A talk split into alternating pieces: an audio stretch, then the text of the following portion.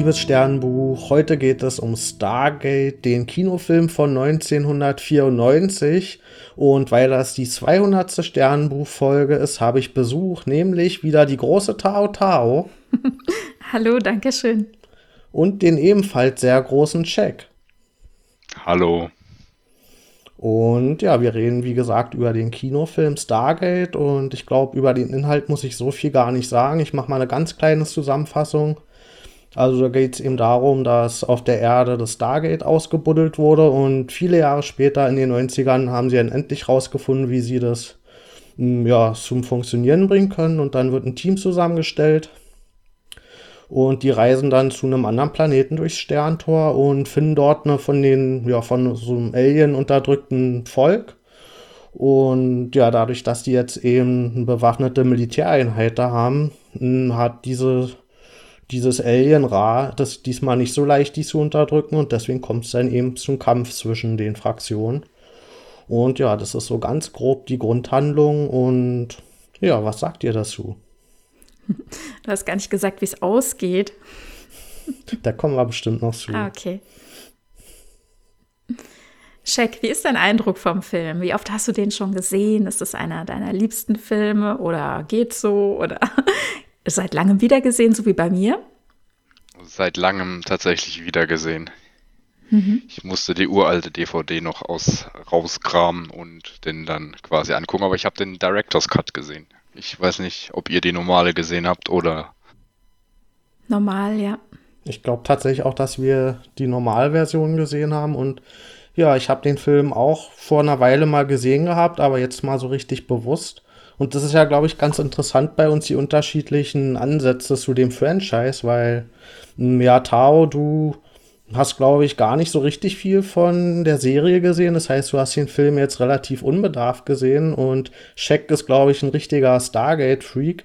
Der hat alles rauf und runter gesehen und hat jetzt den Film aus der Perspektive gesehen und ich bin irgendwo so dazwischen, weil ich habe jetzt eben die Folgen ja gesehen, wie es halt im Podcast sich darstellt, aber ohne irgendwelches Hintergrundwissen oder so. Und habe jetzt eben aus der Perspektive den Film gesehen und ich kann mir vorstellen, dass das dann auch schon unterschiedliche Auswirkungen hat, wie man das überhaupt wahrnimmt. Hm, das denke ich auch, ja. Also ich hatte diesen Film irgendwann in den 90ern gesehen. Ich kann gar nicht genau sagen, wann. Also 94 ist er rausgekommen, unmittelbar danach wahrscheinlich nicht, vielleicht ein paar Jahre später. Und es war so mystisch und ich konnte es gar nicht richtig greifen und war ein bisschen verwirrt auch. Ich äh, habe der Handlung auch nicht zu 100 Prozent damals folgen können, hatte so ein paar offene Fragen irgendwie und äh, ja, war so ein bisschen verwirrt. Und dann wusste ich, dass es die Serie gab und ähm, konnte der auch nicht so wirklich folgen, hatte ein paar Folgen gesehen und da war eben auch so die Verwirrung. Ich dachte, hm, ja, irgendwie, irgendwas ist da, aber ich kann es gar nicht greifen. Und ich habe natürlich auch im Fandom so mitbekommen, was da abgeht, dass Leute das so sehr feiern und sich sehr identifizieren und cosplayen und, und, und. Aber irgendwie konnte ich da nie so richtig andocken und deswegen freue ich mich ja besonders, dass ich das Sternbuch hören kann, dass du mir den Inhalt der Serie erzählst. Und daraufhin habe ich ja jetzt auch ein paar Folgen geschaut, aber auch nicht sehr viele. Und jetzt war es mhm. nochmal super spannend, nochmal den Film zu sehen nach so langer Zeit. Wie ist denn das für dich, Shaq? Naja, der Film hat ja schon ein paar grundsätzliche Verschiedenheiten, aber das liegt ja auch daran, dass es nicht die Serienmacher nicht die Filmmacher waren. Aber es war dann trotzdem halt auch nochmal zu, zu sehen nach der langen Zeit, so, jo, wo sind die Unterschiede bei dem Film und zur Serie und ja, war halt ganz interessant und dann hat man natürlich auch gesehen, was der Film hat, was die Serie hätte haben können. Also mhm. auch an Technologiepotenzial und ja, wie die sich so verhalten.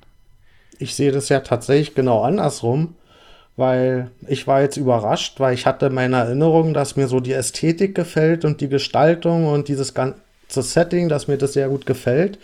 Aber so an dem inhaltlichen Hintergrund hatte ich so kaum Erinnerung. Und ich war tatsächlich überrascht, wie wenig da drin steckt in dem Film und wie viel die Serie sich da einfach an Universum ausgedacht hat und darum einfach noch rumgebaut hat. Und da war ich fast enttäuscht, wie wenig da an Hintergrundgeschichte in dem Film drin steckt. Und ich bin da ganz froh sogar, dass die Serie sich da sehr viel neue Sachen noch ausgedacht hat. Was siehst du denn da in dem Film, was dir in der Serie gefehlt hat, Jack? Mir geht es halt vor allem auch da äh, um die Dinge, die halt der Ra hat, zum Beispiel, finde ich das Schiffdesign von ihm viel, viel, viel besser, weil es ist so näher an der ägyptischen Kultur daran, auch wie er sich da gibt mit seinen ganzen kleinen Höflingen, die er da hat und dem ganzen Design ist es halt viel näher daran und der Film, äh, die Serie entfernt sich halt da längst davon, auch schon am Anfang leider davon, da hätte man halt viel, viel mehr machen können. Da, da stimme ich dir definitiv zu, was so das Design angeht und wie diese ganze Technologie gestaltet ist. Das gefällt mir richtig gut an dem Film. Und das fand ich auch ungewöhnlich damals oder auch jetzt noch, wie einfach dieses Science-Fiction-Thema mit dieser antiken altägyptischen Ästhetik einfach vermischt wurde. Das ist halt sowas komplett anderes als diese ja sehr modernen und glatten Science-Fiction-Designs. Das hat mir auch wirklich gefallen, wie das alles designt war und mit wie viel Detailverliebtheit, was da alles drin steckt. Und ja, das fand ich gut. Habt ihr eigentlich mindestens die zwei Leute gesehen, die auch in der Serie da mitgespielt haben, in denselben Rollen? Nein. Der Kasuf, der Vater von der Shari, war derselbe Schauspieler. Ah, ist es der Vater, und, ja? Ja, ja. Und ähm, der, der, wie heißt der, der, der Junge, wo der O'Neill so arg vergöttert. Genau, das war auch derselbe, meine ich. Ja, das kann sehr gut sein, ja. Aber ich dachte eigentlich, wenn es mehr sind, sind sie euch eher aufgefallen als mir. Was ja auch ganz kurz erwähnt wurde am Anfang, dass es irgendwie ja von Atlantis gebaut worden sein könnte. Also, dass auch diese Atlantis-Geschichte schon mal kurz erwähnt wurde. Ja, ja, aber ich glaube, das war eher, um sich über diesen Daniel lustig zu machen, weil am Anfang hält er ja einen sehr erfolglosen mhm. Vortrag. Da habe ich mich halt auch dann gefragt, okay, wenn er da bekannt ist quasi für das Geschwurbel, wieso kommen dann überhaupt so viele Leute? Aber ich glaube, mhm. das war dann eher so, weil es dem Film dient. Naja, oder Was? es war halt der letzte Tropfen, ne? Irgendwie, ja. der seine Reputation dann komplett den Bach hat runtergehen lassen. Wie hat denn der Film atmosphärisch für dich funktioniert, Tao? Weil ich fand gerade am Anfang hat es für mich sehr gut funktioniert, wie da dieses Mysterium aufgebaut wurde mit einfach diesem krassen Artefakt, das Stargate und wie sie dann halt rausgefunden haben, wie das funktioniert. Und das hat für mich schon, also dieser Mythos, der ist so auf mir übergegangen oder auf mich. Und das hat für mich sehr gut funktioniert, aber das hat der Film eben nicht geschafft, den ganzen Film über durchzuhalten. Hm. Ja, gut, wobei, was ist denn da, was man durchhalten könnte? Also am Anfang ist es mysteriös, auf jeden Fall. Wir sehen ja ganz am Anfang eben auch in den 20er Jahren die, die Ausgrabung da in Gizeh und oder auf dem Gizeh-Plateau. Und äh, da äh, schaudert es mich dann halt schon wieder so ein bisschen, ne? dieser Kolonialismus und diese, ähm, dieses Selbstverständnis, dass man einfach mitnehmen kann, was man so findet. Ähm, und ja, also ich meine, was wird da aufgebaut, dass dann nachher verloren geht? Also die Art und Weise, wie, wie vorgegangen wird, äh, das zieht sich ja auch durch. Also gerade dieses Koloniale, ne? dieses Selbstverständnis des in Anführungszeichen Amerikaners, äh, jetzt hier in dem Fall wahrscheinlich, ähm, das finde ich schon irgendwie arg und das zieht sich so durch. Das fand ich sehr unangenehm. Das fand ich auch, auch sehr. Das... Sorry. Na, erzähl. Du? Nee, ja, auch zu, de, zu, zu dem Punkt, wo er dann hinkommt und sagt, Jo, kennen wir nicht, schmeißen wir eine Bombe drauf. Das ist halt auch dieses Amerikanische dann am Ende, wo sich da durchzieht. Ja, und vor allen Dingen auch die Geschichte, dass ja O'Neill eigentlich diese sehr düstere Hintergrundgeschichte hat mit seinem Sohn, der sich ja mit einer Waffe von ihm selbst quasi aus Versehen getötet hat, was ihm ja dann auch so in so ein riesiges Loch stürzt. Und dass der Film das dann so durchzieht, dass am Ende die Waffen dann das Mittel sind, womit die Unterdrückten mhm. sich quasi befreien können. Also hier die Rehabilitation oder wie das Wort auch immer heißt, der, der Waffe quasi. Das fand ich auch schon irgendwie als Thema sehr unpassend hier, was hier eingebaut wurde. Und das hat für mich eigentlich auch diese spaßige Alien-Action-Stimmung für mich ein bisschen kaputt gemacht. Hm. Ja, weil. Wobei also, ja auch, auch mhm. sorry. Naja, O'Neill ist in so einer schlechten Verfassung. Ne? Also man, man sieht von vornherein, er hat nichts zu verlieren. Das dachte ich schon in dem Moment, wo er eben dann eben auch durchs, ähm, ja, sagt man, durchs Sterntor geht, also tatsächlich eben diese Reise an, antritt. Da sieht man so richtig, der hat nichts zu verlieren, der macht es jetzt einfach, dem ist egal, was auf der anderen Seite passieren wird mit ihm. Und so ist dann ja letzten Endes die Mission tatsächlich auch ausgelegt. Ne? Er bringt ja tatsächlich eine Atombombe mit und im Zweifel hinter den anderen, die sich dann retten sollen, eher zurückbleibend, ähm, da alles wieder dicht zu machen. Ne? Also es ist für ihn ja sowieso dann schon irgendwie mit großem Potenzial einer, einer Selbstmordaktion gleichgestellt. Ne? Und dass dann diese Bombe, die sie mitbringen, dann auch tatsächlich noch die Lösung ist des Ganzen am Ende. Ne? Also eben hier Rasschiff äh, in letzter Minute oder in letzter Sekunde quasi auch noch zu zerstören und ihn zu töten, das fand ich halt auch wieder sehr bezeichnend ne, für dieses Selbstverständnis, das die Menschen damit bringen. Ja. Aber es war ja auch nötig. Ja, ja, das Drehbuch ähm, greift hier von einem zum nächsten. Ne? Also das, so soll es eben sein. Er ist ja ein Gott, quasi, er spielt den Gott, der halt die, die Menschen da versklavt. Und wenn ja. die ihn halt nicht zur Strecke gebracht hätten, dann hätte er sein Schiff einfach gewendet und wäre dann wieder zurückgekommen und hätte die dafür bezahlen lassen. Also es war halt in dem Fall nötig. Ja. Das stimmt, aber ich finde, dass das Drehbuch hier wirklich jedes Klischee mitnimmt. Hm. Sowohl auch wie diese andere Kultur auf dem Planeten dargestellt wird, die natürlich rückschrittlich ist und die sich dann mit der Zeit vermeintlich annähert, so auf Augenhöhe mit den Menschen von der Erde. Und das sind halt an sich alles patriarchale Gesellschaften, die wir sehen, sowohl diese Militäreinheit, ähm, dieses Wüstenvolk auf, der, auf dem anderen Planeten und auch halt Ra, wie er seine, ja, seine Gefolgschaft dort kontrolliert. Und das ist für mich alles sehr einheitlich dargestellt. Da wird wirklich auch jedes Klischee mitgenommen, was so diesen interkulturellen Austausch angeht. Ja. Ja, aber der hat die ja regelmäßig quasi besucht, wenn die da Zeug für ihn ab, also das Mineral wird ja, da wird ja noch nicht von Nagwada gesprochen, wie es in der Serie dann heißt, dann kam der ja regelmäßig vorbei. Also die hatten ja nicht die Chance, sich zu entwickeln, denen waren ja verboten zu schreiben, zu lesen, die durften ja nichts machen. Also dann ist klar, dass die noch quasi auf dem Level sind, wie die alten Ägypter waren. Und damit halt dieser Aufstand, den wir da gesehen haben, wo die dann quasi Ra mit vertreiben, dass der nicht passiert, so wie er auf der Erde ja passiert ist, wo dann Ra abgehauen ist. Deshalb hat er das denen ja verboten. Deshalb ist es schon nachvollziehbar, dass sie die Kultur da vorgefunden haben, wie sie auch war. Klar ja, kommen dann natürlich die Amis und sagen, yo, ihr dürft es nicht, ähm, hier Freedom, Freiheit, macht mal. Das ist ja dann klar, und das ist auch dieses amerikanistische, wo auch Tanja schon erwähnt hat. Ja, genau, aber das heißt ja nicht nur, weil die irgendwie da unterdrückt werden und versklavt werden, dass die unter sich auch diese Rollenbilder, gerade zwischen den Geschlechtern, so haben müssen, wie sie es halt haben, dass da irgendwie Frauen nur das so gut sind, irgendwie mit Daniel verheiratet zu werden. Also, das fand ja, ich das war dann trotzdem ein sehr ein, einseitiges Bild. Das ist, das ist ja historisch, das hat man ja damals so gemacht und da hat halt keine Entwicklung stattgefunden. Hätten wir jetzt in unserer Gesellschaft keine Entwicklung durchgemacht, wäre das ja auch noch genauso. Das ist aber also, sehr stereotyp, ne? Also ich finde, das kann man so nicht sagen. In anderen Kulturen kann durchaus auch was anders sein, ne? Es ist, also es ist halt wirklich Stereotypen, die hier ähm, über alles gestülpt werden. Auch überhaupt, wie viele Frauenrollen überhaupt vorhanden sind. Auch interessant finde ich, äh, wir haben ja im Grunde, also gut, wir haben auf dem Planeten einige Frauen, die sind dann mehr oder minder verschleiert und man sieht sie mehr oder minder gut, aber so richtig aufgefallen sind mir im Grunde nur drei. Das waren am Anfang die, ähm, die Wissenschaftlerin, die halt als solche gecastet war, ne? also so optisch, äh, so irgendwie die random Wissenschaftlerin. Und dann natürlich äh, Catherine, äh, Catherine Langford, also die man äh, als kleines Mädchen in den 20ern in Gizeh gesehen hatte die natürlich jetzt hier eben eine alte Dame sein musste. Und dann die äh, Shauri, die dann eben so gecastet wurde, dass sie jetzt für das heutige oder für das damalige Auge irgendwie die attraktive junge Frau sein sollte. Ne? Das waren die drei Frauenrollen, die es zu bedienen gab. Also drei unterschiedliche. Und ähm, mehr war da auch nicht. Ne? Alles andere waren Männer.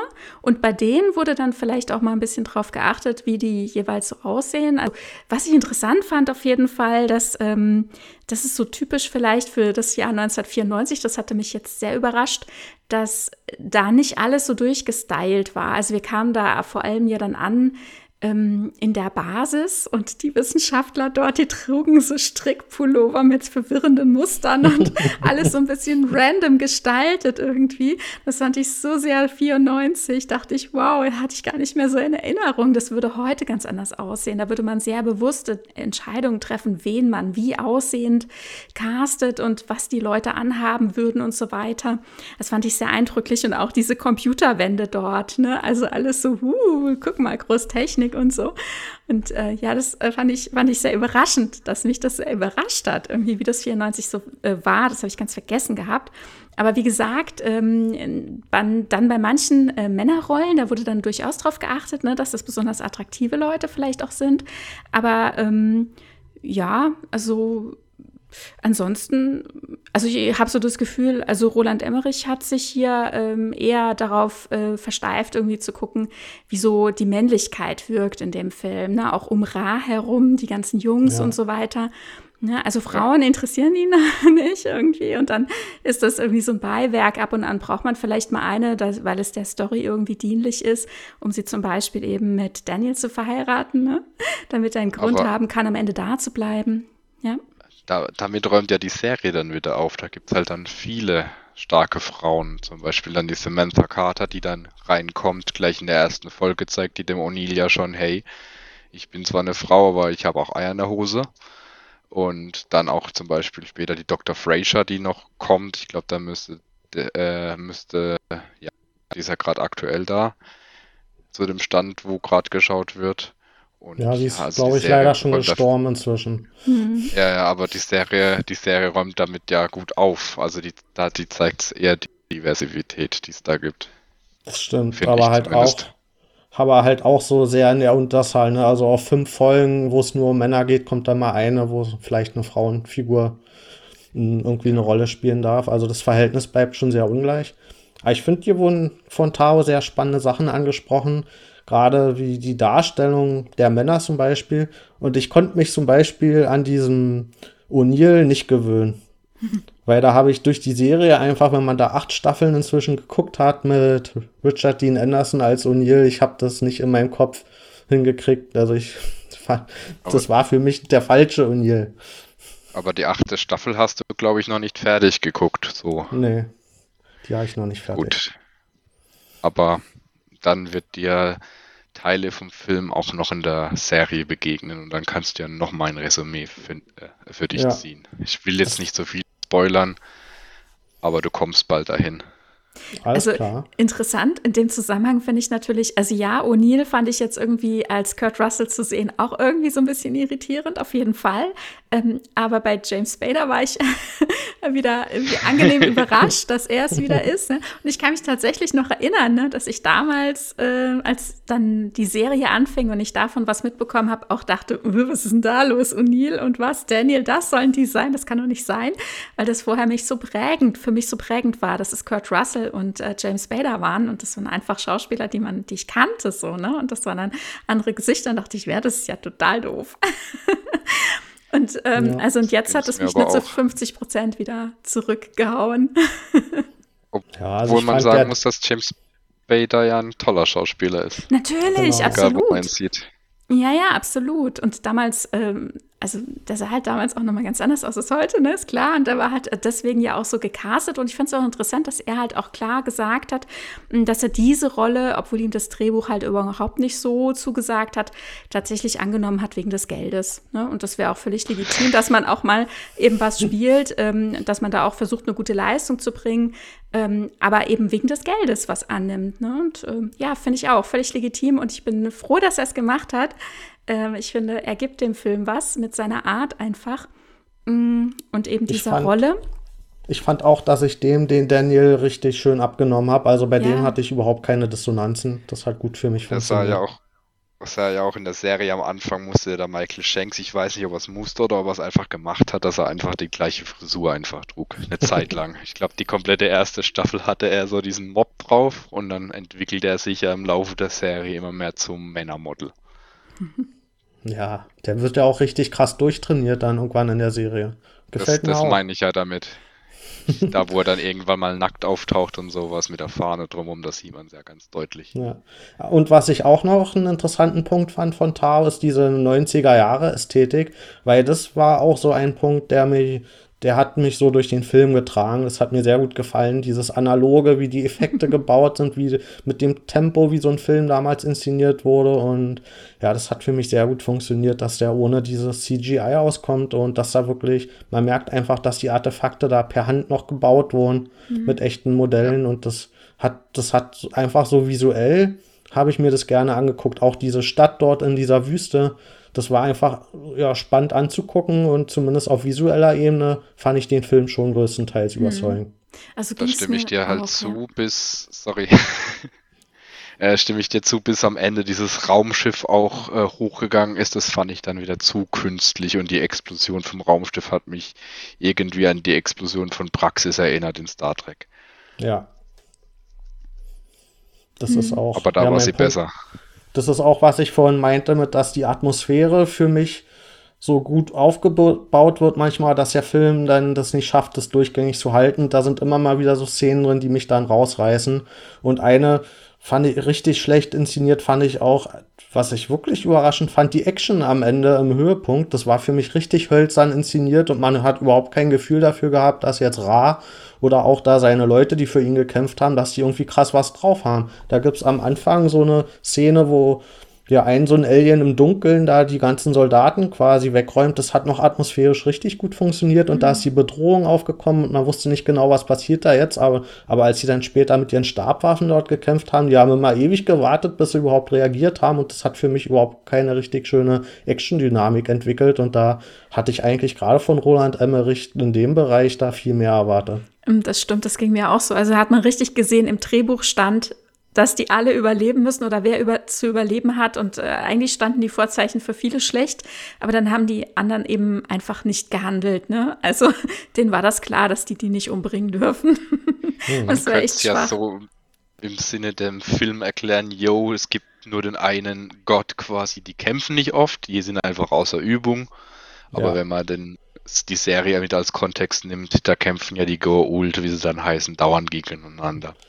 Das ist ja auch spannend, ne, dass in dem Film überhaupt noch der Begriff Goa'uld kommt nicht vor, Jafar kommt nicht vor und da gibt es auch keine Symbionten. Also dieses ganze Ra-Konzept, mhm. das wird nur so ganz leicht angedeutet, dieses Zusammenhänge, die dann später die Serie draus macht und wir wissen auch überhaupt gar nicht die Ausmaße, was es hat, wie viele Sterntore gibt es denn im Universum, wie viele unterschiedliche von ja diesen Aliens oder ist da Ra quasi der Obertyp? Also das bleibt da alles sehr vage in dem Film noch, ne? Total, ja der Ra war ja der Obertyp, aber die sind ja auch, die sind zum Beispiel tätowiert wie in der Serie, halt nicht auf der Stirn, sondern am Arm habt ihr das gesehen. Die haben das Zeichen des Ra alle am Arm gehabt. Okay. Das, das ist mir als gleich aufgefallen. Und was ich halt gern auch in der Serie gesehen habe, waren ihre Masken, weil die sind schon viel besser gemacht als in der Serie. Und vor ja. allem auch die von Ra selber. Die hätte ich da auch gern gesehen in der Serie. Aber leider nicht. Aber die baut es ja auch aus. Hm. Auch der Sarkophag sah viel besser aus als in der Serie. Ne? Da ja. waren richtig krass viele Details dran. Das sah richtig episch und opulent aus. Hm. Aber die Steuerkonsole von dem Schiff ist dann auch wieder dieselbe in der Serie. Hm. Und statt halt dieser Kralle, die der eine hat, äh, am Ende, wo er mit O'Neill kämpft, haben sie dann diese Set-Waffen eingeführt. Ich hätte gern die Krallen lieber gesehen. Mhm. Es wäre viel schöner gekommen, wenn sie diesen ägyptischen Touch, wie sie es am Anfang hatten, länger aufrechterhalten haben und nicht so, ja, da ist Harter, da ist Setisch, da ist sonst wer, sondern ich hätte halt viel mehr ägyptisches Zeug, in Anführungszeichen, in der Serie auch mitgesehen. Hm. Also, was du eben schon gesagt hattest, ne, es gibt im Grunde keine unnütze Exposition. Also, wir werden da ohne Umschweife irgendwie reingeworfen von Anfang an, ne? Schon auch äh, hier ähm, Catherine Langford gibt hier kein unnützes Wort von sich äh, bei der ähm, Akquirierung von Daniel. Also er bekommt ja nach und nach irgendwie irgendwelche Infos, aber ähm, wir erfahren im Zweifel davon ja auch nichts. Also wir sehen einfach so ein Puzzlestück auf das andere treffen und ähm, mehr ist einfach nicht. Also da ist super viel Raum für Interpretationen und ich glaube, das ist auch immer mm, ein guter Punkt, wieso solche Filme oder wieso so ein Franchise dann auch so erfolgreich sein kann. Also ich sehe das bei Star Wars genauso. Also eigentlich kriegt man da total wenig Antworten und kann das dann alles mit seinen eigenen Gedanken und Hoffnungen oder Vorstellungen irgendwie auffüllen. Und hier ist es, glaube ich, auch so. Also es ist doch wenig, das beantwortet wird oder irgendwie weiter ausgeführt wird, ne? Ja, und viel, wo auch offensichtlich war, weil zum Beispiel guckt sich Daniel halt auch nicht das Sternentor an, um zurückzukommen. Und später ist es dann einfach nur so, yo, es ist eine Pyramide mit zwei, äh, mit drei Monden statt einem Mond, beziehungsweise Sonne auf der Erde. Jo, er hätte sich das Tor auch mal angucken können und selber denken. Also der Sarian Daniel hätte das rausgefunden, Ja. aber dann wäre der Film auch nach fünf Minuten wieder vorbei gewesen. Hm, ja, genau. Also sein Forschen ist auch eher äh, zufällig. Ne? Also er bekommt vor allem ja von den Militärs, die ihn begleiten, da auch überhaupt gar kein Vertrauen geschenkt. Er kann keine Minute sich mal was angucken, ohne dass sofort angezweifelt wird, dass er total unfähig ist in seinem Fach. Also wird es dann auch im Zweifel sein gelassen und er stolpert dann irgendwie zufällig äh, mit der Hilfe von anderen äh, von der einen Lösung zur nächsten. Und, ähm, und zwischendurch sind die anderen dann immer irgendwie hoch enttäuscht. Das fand ich auch irgendwie krass. Also diese Militärs, die sind so blasiert, ähm, die hatten von Anfang an ja eigentlich auch gar keine Idee, ihn überhaupt mitzunehmen. Er hat sich ja dann selbst angeboten. Und ähm, dann mitten in der Mission äh, gibt es auch nicht wirklich Vertrauen ihm gegenüber. Ne? Aber was ihr gesagt habt, auf jeden Fall ist es schön anzusehen irgendwie. Also so die Optik des Films ist interessant. Ich finde die Ausstattung auch so mit Kleinigkeiten total schön. Die kommen da an und bauen ihr Basislager auf.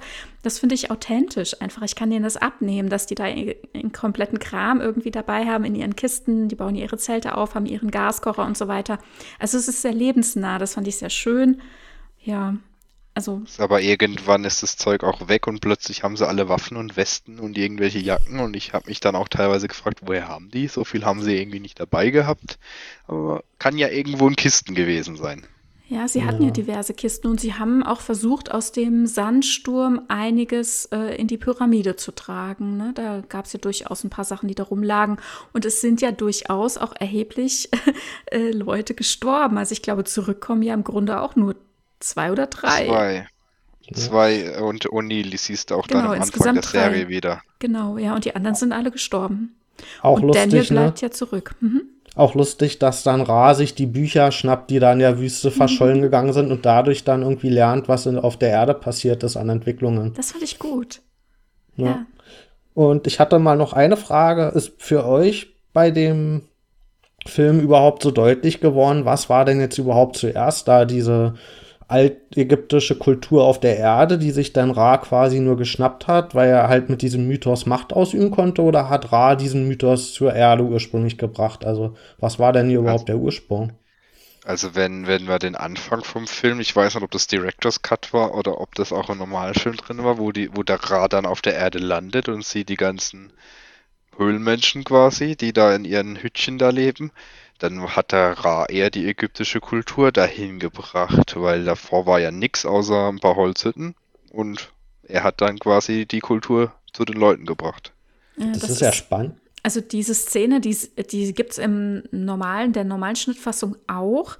Und da ist es quasi in der Erzählung. Ne? Also da ist das, was sich dann irgendwie erarbeitet wird, aber das wird ja von niemandem bestätigt oder dementiert. Also das ist das, was wir als Zuschauende halt präsentiert bekommen. Und da wissen wir auch nicht, ob Ra das erste Mal kommt oder ja, wahrscheinlich doch das erste Mal, weil er lag ja im Sterben ne, und braucht ja einen, einen neuen Körper und hat bei den Menschen dann eben direkt andocken können und hat jemand Passendes gefunden. Also war es wahrscheinlich doch das erste Mal, ja. Ja, aber du, du siehst, du siehst nicht, äh, im Endeffekt siehst du den alten Körper ja wieder. Ich weiß nicht, war der jetzt die ganze Zeit da? War das nur so ein Effekt oder so? Ich habe das, das ich hab das in der Serie eher so verstanden, dass die Gua'uld halt überall hinkommen und sich dann der Kultur, die es da schon gibt, annimmt, um eben, ja, Ja. gerade weil man eben gerade mit Religion gut Macht ausüben kann, dass die dann eben sich keltische Sachen oder so nordische Mythologie machen. Also ich habe das in der Serie aber nie so verstanden, dass die selbst da diese Kultur und Mythologie hingebracht haben. Vielleicht haben sie ja mit den Ägyptern halt angefangen, quasi, wenn man jetzt den Film mit einbezieht, jo, da ist der eine von denen gelandet, hat die gesehen und hat halt die ägyptische Kultur da hingebracht und irgendwann sind die anderen gekommen und haben dann gesehen, oh, da hat sich auch was entwickelt, dann nehme ich mal den Platz von dem Gott ein, beziehungsweise der eine Mhm. Gould von dem Kaiser, muss man ja erwähnen, der hat sich ja nie als Gott bezeichnet. Ich habe noch einen Punkt, den ich ansprechen wollte. Und das ist der Aspekt mit der, ja, eigentlich mit der Realvorlage, weil es gibt ja so Verschwörungstheorien auf der Erde von Erich von Däniken und so, der ja das Ganze mit diesen Hieroglyphen ernst nimmt und da irgendwelche Alien-Verschwörungen reinliest und dann tatsächlich so, ja, Verschwörungsideologien verbreitet, dass in Wirklichkeit mh, viel von auf der Erde von Aliens quasi so im Untergrund entwickelt wurde. Und da gibt es ja wirklich viele Leute, die dran glauben. Und ich fand, dass das in dem Film für mich jetzt unterhaltsam war, weil da ist halt klar, das ist ein Unterhaltungsmedium. Und da ist es für mich eine schöne Fantasie und weil halt auch eigentlich für mich nie das so rüberkommt, dass der Film uns erzählen will, ey, das war gerade damals wirklich so mit diesen Aliens in Ägypten. Und ja, da, da fand ich ganz schön den Aspekt, dass der sich so ein Thema nimmt, was in, in der Realität vielleicht so tatsächlich zu problematischen Ideologien führen kann. Und was eben aber als Film, als Science-Fiction-Fantasy ganz gut funktioniert. Ja, ja, also tatsächlich ist es ja so, ne, dass es da, dass Däniken ja diverse ähm, Leute, FilmemacherInnen, GgeschichtenerzählerInnen inspiriert hat, ne, und in dem Fall ja auch.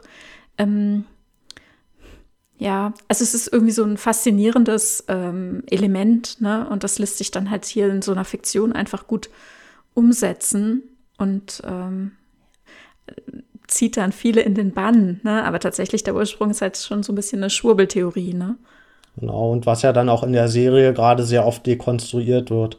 Also da werden ja gerade diese Mythen, diese Religionen, diese Machtkonstrukte dann sehr oft aufgebrochen. Also mhm. genau das, was ja eigentlich Erich von Däniken nicht will. Der will ja dieses, diese Leute damit im Bann ziehen. Und er ist dann der Oberguru davon quasi. Also das ist quasi, was wir heute wieder in Zeiten von Corona und Wendler und Co. und erleben. Ja. Deswegen fand ich da durchaus, dass da auch so aktuelle Themen drin sind, so das zeitlose Themen, mit denen man auch heute da noch gut andocken kann. Hm. Ja, aber ich, ich habe ich habe auch nicht das Gefühl, dass der Film jetzt wirklich ernsthaft sowas behandeln will, wie man Machtkonstrukte aufbricht oder diese Befreiungsgeschichte. Mhm. Da ging es auch nicht darum, ja, was braucht man, was muss passieren in der Gesellschaft, dass man sich irgendwie zu so einer Selbstbefreiung irgendwie selbst ermächtigen kann. Ich habe nicht das Gefühl gehabt, dass der Film das wirklich behandeln wollte als Thema, sondern der hat halt irgendwie die Motive davon verwendet, weil das eben ein schönes Setting war. Ja, ja. Also. Und. Und deswegen komme ich jetzt auch direkt zu meiner Bewertung, weil es da eine sehr gute Begründung für ist. Und ich gebe dem Film 6,5 von 10 Sternen. Weil ich fand, das Sorry. ist relativ. Ja, erzähl ruhig. Nee, ich wollte eigentlich nur fragen, ob wir den Film dann auch bewerten müssen. Da ja, ja. Ich nachgedacht. Ja, ja, da wollte ich euch auf jeden Fall darum bitten. Also ihr müsst es nicht machen, aber ihr dürft es ja gerne machen. Und ja, das, da passt es nämlich genau rein, die Begründung dafür, dass ich den ja, einen großen Teil gefällt der mir auf Motivebene, auf visueller Ebene und auch auf atmosphärischer Ebene, aber inhaltlich, wie der die Themen dann wirklich ausgestaltet und mh, hm, Konflikte behandelt, da war ich richtig gehend enttäuscht von und auch, mh, hm, ja, dass da irgendwie dieses ganze Konstrukt mit dem Alien und dass das mit den Goa'uld noch gar nicht vorgekommen ist, da hatte ich auch deutlich mehr Hintergrundgeschichte mir erhofft. Und ja, deswegen nur 6,5 Sterne, was ja erstaunlich ist, weil ich die Serie jetzt im Vergleich meistens besser finde. Also da sind die 6,5 Sterne ja eher am unteren Ende, aber viele Folgen finde ich deutlich besser. Und da war ich jetzt überrascht, weil ich eigentlich gedacht hätte, in so einem Spielfilm mit Spielfilmbudget, wo man wirklich ja dann so komprimiert auf einen Film das so ein Thema viel optimaler und besser komprimiert erzählen kann also hat für mich jetzt im Nachhinein ja die Serie im Verhältnis ganz schön gewonnen. Also war ich positiv überrascht von der Serie und aber ein bisschen enttäuscht von dem Film. Hm. Ähm, ich glaube, ich mache einfach mal weiter. Bevor ich äh, zu meiner Wertung komme, wollte ich noch sagen, ja. ich hatte beim Gucken dieses ähm, Pferd oder dieses Reittier irgendwie auf dem Planeten äh, lustig gefunden, dass das da äh, in der Wüste stand irgendwie.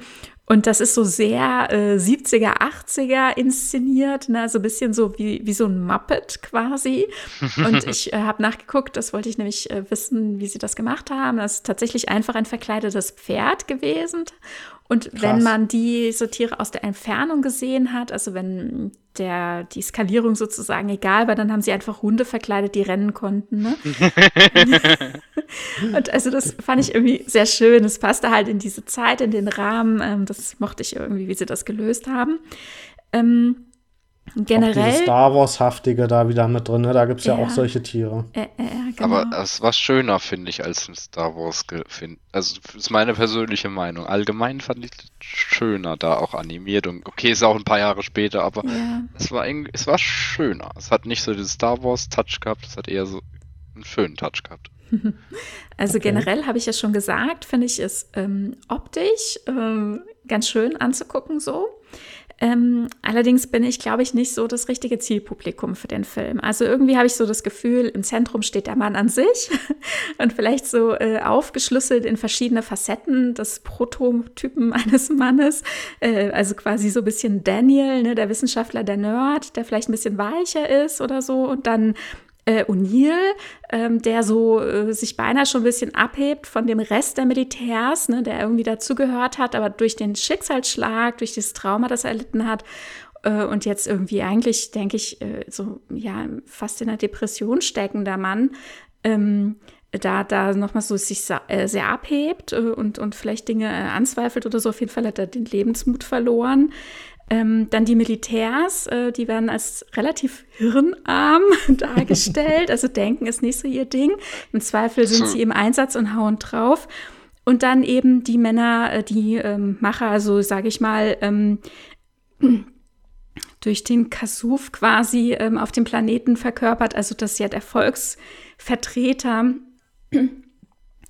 das sind so diese ähm, ja, Typen, die wir da sehen. Und dann natürlich eben in Anführungszeichen das Böse, irgendwie Ra und sein Gefolge und diese ganzen Jungs.